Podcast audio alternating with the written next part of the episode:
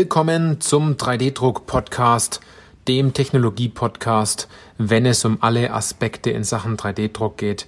Egal, ob Sie Anwender sind, ob Sie 3D-Druck-Dienstleister sind oder ob Sie Hersteller sind, weil es geht ja immer darum, ob Sie Ihren 3D-Drucker im Griff haben oder ob der 3D-Drucker Sie im Griff hat. Ich bin Johannes Lutz und ich freue mich auf diese Podcast-Folge, weil diese Podcast-Folge den Titel trägt 3D-Druck in der Automobilindustrie.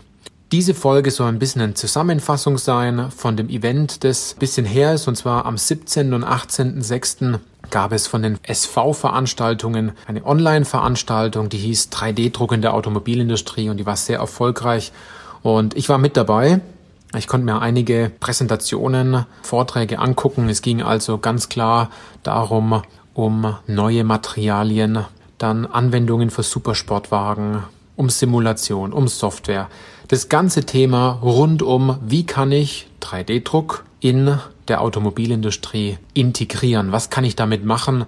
Wie weit ist man dann da schon? Welche Herausforderungen gibt es? Und das war ein sehr gutes Format, habe ich gefunden, weil hier der Veranstalter ganz stark ja, darauf reagiert hat, welche aktuelle Situation es aktuell gibt. Und wenn man mal die Sache ein bisschen Revues passieren lässt, dann hat man genauso seine Informationen aufnehmen können. Es war vielleicht weniger Netzwerken, weil man sich nicht persönlich getroffen hat in dem Sinne, dass man vor Ort war, sondern man konnte genau gleich Informationen aufnehmen man konnte sich die Sachen angucken, die wirklich relevant waren. Und man hatte natürlich keine Reisekosten. Waren aus meiner Sicht auch gute Punkte. Und man hat trotzdem das Wissen mitgenommen. Und jeder kennt sozusagen diese aktuelle Lage, die dieser Automarkt, wenn ich ihn mal so nennen darf, hat. Auch die Zulieferer haben bestimmte Herausforderungen aktuell, die es zu meistern gibt. Und es sind natürlich viele Zahlen gefallen. Es gibt sehr viele interessante Themen. Ich werde es nicht auf alles eingehen, sonst würde diese Podcast-Folge viel zu lange dauern. Aber ich wollte Ihnen ein paar, paar Stichpunkte mitgeben und ein paar Punkte, die für Sie durchaus interessant sein könnten. Also ich habe nicht alle Vorträge besucht, sondern die interessantesten, wo ich mir gedacht habe, da können Sie als Hörerin oder als Hörer noch was mitnehmen. Die Lebensdauer von Fahrzeugen hat sich sehr stark verändert. Also die wird deutlich länger sein. Es gibt deutlich mehr Ersatzteile, die man sich auf Lager legen muss. Es gibt ganz starke Vorurteile gegenüber 3D-Druck in der Automobilindustrie. Ja, dauert alles viel zu lange. Die Materialien gibt es nicht. Es ist nicht prozesssicher. Es ist nichts qualifiziert. Es sind zu hohe Kosten im Vergleich zu den jetzigen Technologien, die es am, am Markt gibt. Also wenn Teile gefräst werden oder wenn etwas mit Spritzguss hergestellt wird oder wenn Teile gegossen werden. Da muss man aber auch dazu sagen, genau bei dem Bereich, wenn es jetzt hier darum geht, dass man nur sagt, die Kosten sind immer teurer, man muss immer darauf achten, welche Kosten sind es denn? Sind es Prozesskosten oder sind es Teilekosten?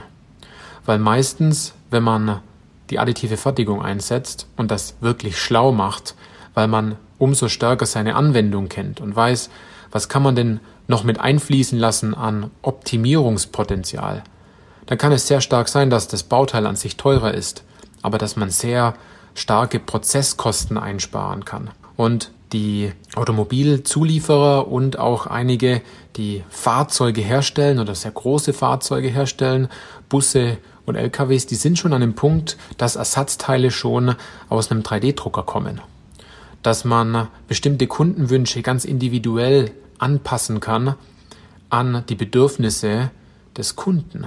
Da waren ein paar gute Beispiele dabei. Ich möchte jetzt nicht alle Brands in dem Fall nennen, aber dass es bestimmte Interieureinrichtungen gibt fürs Fahrzeug, die dann separat aus einem 3D-Drucker kommt und man sich viel stärker mit seinem Fahrzeug identifizieren kann, weil eine Leiste vielleicht grün, gelb oder blau ist oder der Name ist eingraviert gibt es noch ein anderes tolles Beispiel.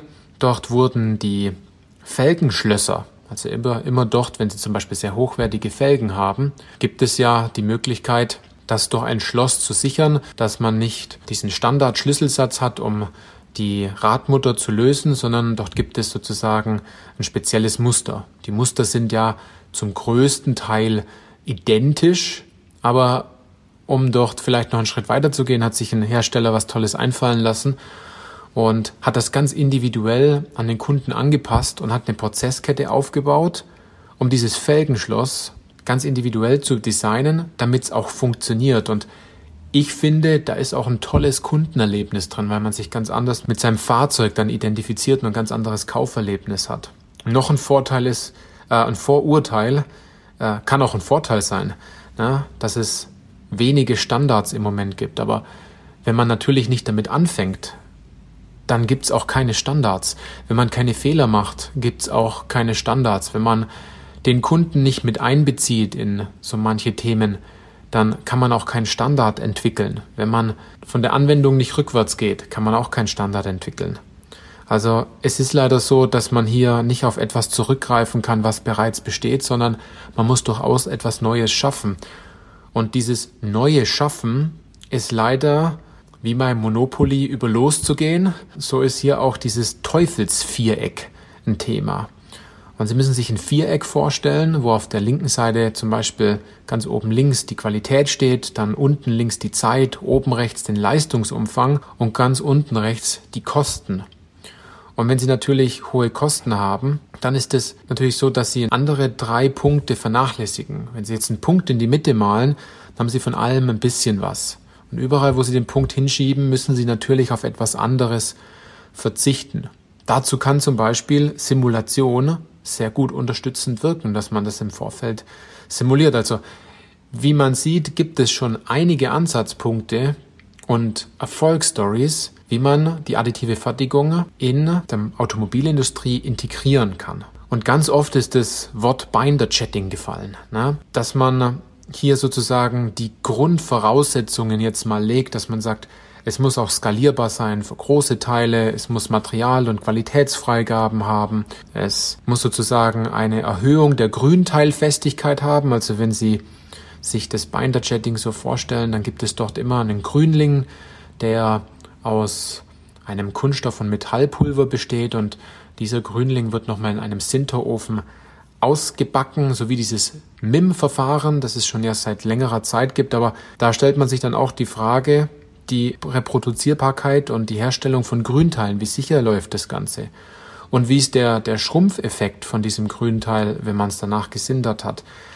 Und ganz oft ist es dieser Punkt gefallen, dass Binder-Chatting sozusagen jetzt am, am Startpunkt steht, wo damals das Pulverbettverfahren mit Metalldruck stand, in dem Fall das SLM-Prinzip, ne? Selective Laser Melting. Und auch dort gibt es ja jetzt einige Anwendungen und diese Technologie hat auch ihren Platz gefunden. Und so findet Binder Chatting in dem Fall auch ihren Platz. Nur da gibt es noch viel Handlungsbedarf, weil dort noch ganz viele Fragezeichen sind und es halt eine Technologie ist, die diesen Skalierungsfaktor drin hat, dass man sehr viele Bauteile innerhalb kürzester Zeit in einem Druckprozess herausnehmen kann, aber dann einen zweiten Schritt noch hat, und zwar dieses Sintern. Wenn man jetzt mal nochmal so zusammenfassend kurz drüber geht, dann ist vielleicht eines klar, dass im Bereich Rapid Prototyping 3D-Druck ja schon sehr stark zum Einsatz kommt, schon seit Jahren und es funktioniert auch. Und es sich aus den letzten paar Jahren natürlich immer weiter eingeschlichen hat, dass man auch Vorrichtungen, also wenn Baugruppen zusammengebaut werden, wenn äh, das Fahrzeug zusammengebaut wird, wenn ein Typenschild angebracht wird vom Fahrzeug, dass dort 3D-Druck als Werkzeug sehr, sehr gut zum Einsatz kommen kann. Und zwar ganz individuell, indem man noch weitere Bestandteile des Werkzeugs mit integriert, zum Beispiel, dass es genau angepasst wird an die Größe des, des Werkers, an die Gegebenheit zum Beispiel oder direkt an die Form, dass das Typenschild auch direkt an den Kofferraum mit der Designstruktur angepasst werden kann, also dass es wunderbar dran klebt. Oder auch, dass bereits als Automobilzulieferer 3D-Druck verwendet werden kann, um Kabelbäume einfacher zu fertigen. Und auch dort gibt es schon Steckerhalterungen etc., um ihren Montageprozess für Teile in der Automobilindustrie, die sie ja dann direkt ans Band liefern, wenn man es mal so sagt, auch direkt besser vorbereiten können. Also hier ist bereits das Potenzial schon erkannt worden, aber ich denke, da geht noch viel, viel mehr, um diesen Prozessschritt des Montierens noch weiter zu vereinfachen. Und was halt jetzt noch ein dritter Punkt ist, ist dieses Thema Fahrzeugteile. Und da steckt natürlich ganz klar das Thema Individualität drin. Und es ist auch eine riesen Challenge. Und die Challenge ist aus meiner Sicht, ich habe da ein bisschen eine andere Sicht, ist, man sucht sich Bauteile, die man mit der richtigen Technologie umsetzen kann. Und dann muss man das natürlich ausgiebig testen. Und das wurde ja auch dann gemacht. Also ich habe einige Beispiele gesehen. Dort hält dieses 3D-gedruckte Metallbauteil als Ersatzteil genauso lange wie ein Spritzgussteil. Nur dass die Form nicht mehr verfügbar war, dass äh, man nicht noch extra rüsten musste, dass die 50, 60, 100 Bauteile, die dort im Lager lagen, keine Kapitalkosten eingenommen haben. Nur man muss dort ein ganz spezielles Bauteil-Screening halt machen, also direkt reingehen und fragen, was kann ich denn genau machen? Und damit muss man sich sehr, sehr stark beschäftigen, es aber auch nicht super kompliziert machen, sondern ganz nach dem Prinzip, wo ich immer sage, dieses KISS-Prinzip, keep it simple, stupid. Und Jetzt habe ich noch ein, zwei Punkte und dann bin ich auch schon gleich durch. Man muss sich auch immer überlegen, ist es eine Produktinnovation, die man mit 3D-Druck machen kann? Also, dass man die Technologie an sich verwendet, um das Produkt zu fertigen, das dann ins Fahrzeug kommt? Oder ist es eine Prozessinnovation, die man hat. Zum Beispiel gibt es ja 3D-Drucker, die verlorene Formen drucken, also Sandformen zum Beispiel. Und dass dieser Prozess mit Hilfe von 3D-Druck weiter optimiert werden kann, damit eine Prozessinnovation entsteht und nicht gleich eine Produktinnovation. Also es kommt immer darauf an, ist dazwischen noch ein Technologiewechsel? Spricht man doch zum Beispiel von einem Technologiewechsel? Das ist ja dieses Thema. Was ja beim Prototyping normal ist, dass man sagt, das Bauteil wird zum Beispiel gefräst, gedreht oder aus einer, so einer Kunststoffform gespritzt, also dass es eine Spritzform gibt und das Bauteil entsteht dann, aber davor nimmt, man zum Beispiel 3D-Druck, um zu überprüfen, ist es überhaupt machbar, passt dieses Bauteil ins Fahrzeug etc. etc. Da ist 3D-Druck nur ein Bestandteil in Form, wenn dann der Technologiewechsel kommt.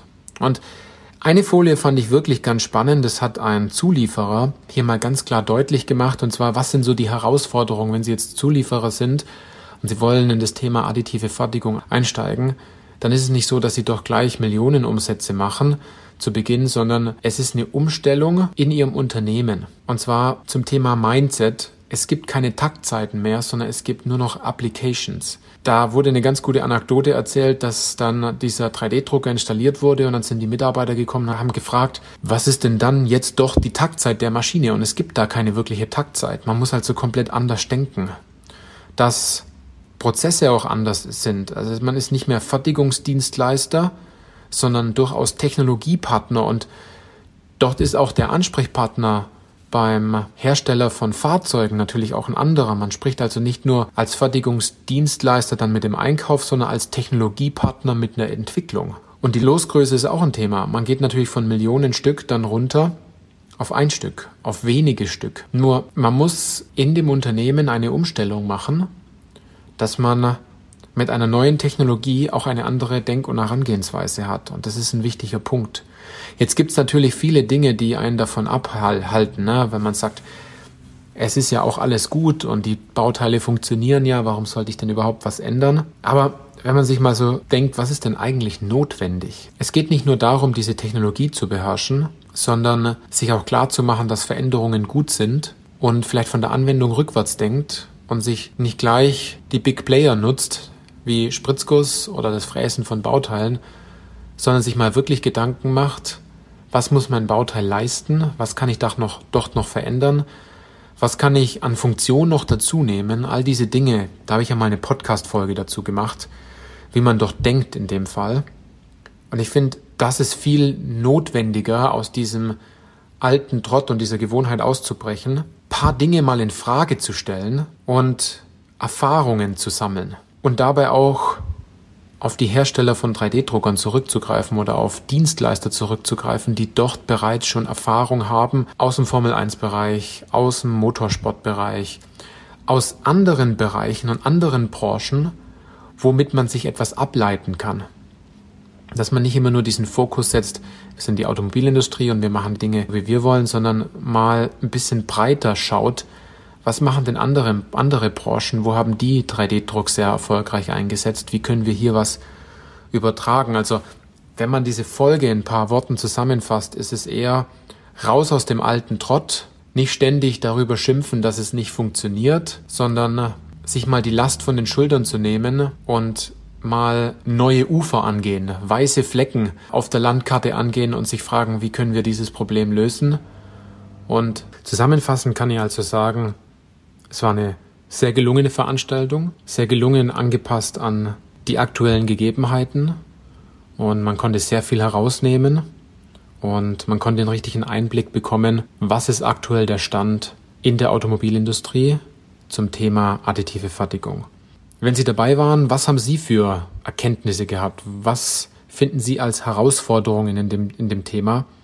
Und dass diese Kommunikation hier im Podcast natürlich nicht nur so einseitig ist, sondern vielleicht auch ein bisschen zweiseitig, würde ich mich natürlich freuen, wenn Sie uns einfach eine Nachricht schreiben und vielleicht Ihre Erkenntnisse mitteilen oder Ihre Bedenken mitteilen, was sich dort in Ihrem Unternehmen, in Ihrer Branche oder auch bei Ihren Kunden aktuell dort ganz stark tut. In diesem Sinne sage ich vielen Dank, dass Sie dabei waren bei dieser Podcast-Folge. Ich kann nur eins vorwegnehmen. Es wird die nächsten paar Podcast-Folgen richtig tolle Interviews geben. Also bleiben Sie weiterhin dran und bleiben Sie gespannt. Wir haben einiges geplant wieder und es kommen tolle Interviewgäste. Also auch in der jetzt kommenden Sommerzeit, wenn das Wetter hoffentlich wieder, wieder besser ist, wenn die Sonne wieder scheint, dann haben Sie auch hier wieder die Möglichkeit, tolle Interviewpartner zu genießen und äh, bei spannenden Themen zuzuhören. In diesem Sinne, danke fürs Zuhören und bis zur nächsten Podcast-Folge.